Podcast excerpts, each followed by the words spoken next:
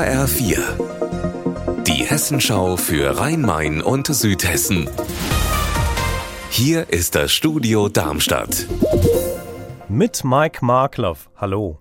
Noch vor zwei Jahren hat sich Höchst im Odenwald ausdrücklich gegen die Planung neuer Windräder auf dem Gemeindegebiet ausgesprochen. Doch jetzt gibt es eine Kehrtwende in der Stadtpolitik. Anna Vogel, warum? Die Stadtverordneten in Höchst finden, dass der Umstieg von fossilen auf erneuerbare Energieträger schneller gehen muss, vor allem jetzt angesichts des Ukraine-Kriegs und der Folgen der Klimakrise.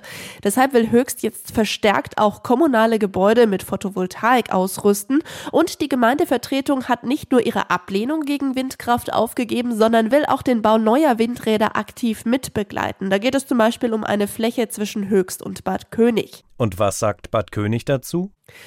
Bad König hat sich in puncto Windenergie schon im vergangenen Herbst neu orientiert, so der Bürgermeister. Aus dem gleichen Grund wie jetzt in Höchst wollen die Stadtparlamentarier die Verfahren für die Windräder um Bad König begleiten. Ehemalige Gutachten, wie das Windräder an bestimmten Standorten gar nicht gebaut werden könnten, wollen sie in der Schublade lassen. Aber auch wenn er erneuerbare Energien für nötig hält, hofft der Bürgermeister, dass Bad König zumindest nicht zu allen vier Seiten hin, also Richtung Höchst, Brombachtal, Mommert und Michelstadt, Windräder vor die Nase gesetzt bekommt. Música Drei Tage nach einem Unfall auf der A5 bei Bensheim ist ein Kind an seinen schweren Verletzungen gestorben. Das teilte die Polizei heute mit. Der Junge hatte in einem Auto gesessen, das am Samstagmittag gegen ein Pannenfahrzeug geprallt war. Der Wagen war aus bislang unbekannten Gründen von der Fahrbahn abgekommen und gegen das Fahrzeug geprallt, das auf dem Standstreifen stand. Bei dem Unfall wurde auch der 55 Jahre alte Fahrer des Unfallwagens aus dem Main-Taunus-Kreis schwer verletzt. Er und das Kind waren waren mit Hubschraubern in Krankenhäuser geflogen worden.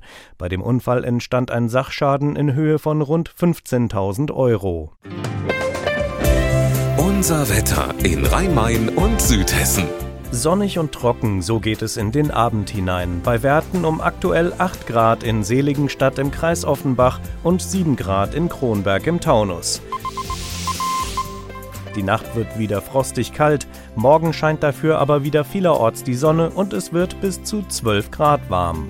Ihr Wetter und alles, was bei Ihnen passiert, zuverlässig in der Hessenschau für Ihre Region und auf hessenschau.de.